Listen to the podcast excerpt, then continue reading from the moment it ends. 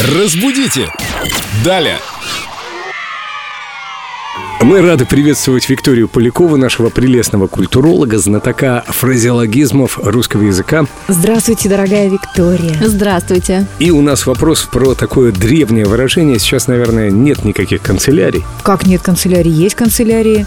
У президента есть канцелярия, у президентов крупных компаний. Да, ну я так высоко не летаю, мне казалось, уже нет никаких канцелярий, и вот это выражение кануло в лету, как мы тут говорили в одной из программ. Канцелярская крыса, откуда это взялось вообще? Кому в голову пришло такое?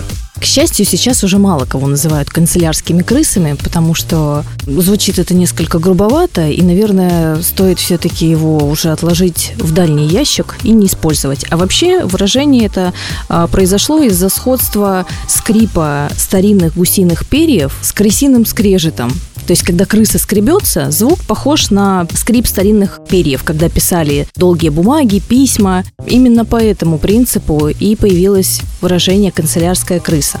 Оно не очень приятное. Если бы меня назвали канцелярской крысой, наверное, я бы где-то в глубине души обиделась. Хотя, с другой стороны, я понимаю, что если человек много работает, скрипит пером, стучит по клавиатуре, не бегает по магазинам в рабочее время, не пьет чай так много, ну, как я, например, то ему же нужно, наоборот, э, грамоту выдать, материально простимулировать за хорошую работу, за усердие. Конечно, я с вами согласна, что таких сотрудников нужно обязательно поощрять.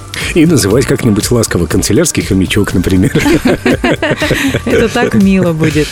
Да, мне кажется, стоит даже учредить какую-нибудь премию в офисах, когда ежемесячно самый скрупулезный и ответственный сотрудник будет получать Печеньки.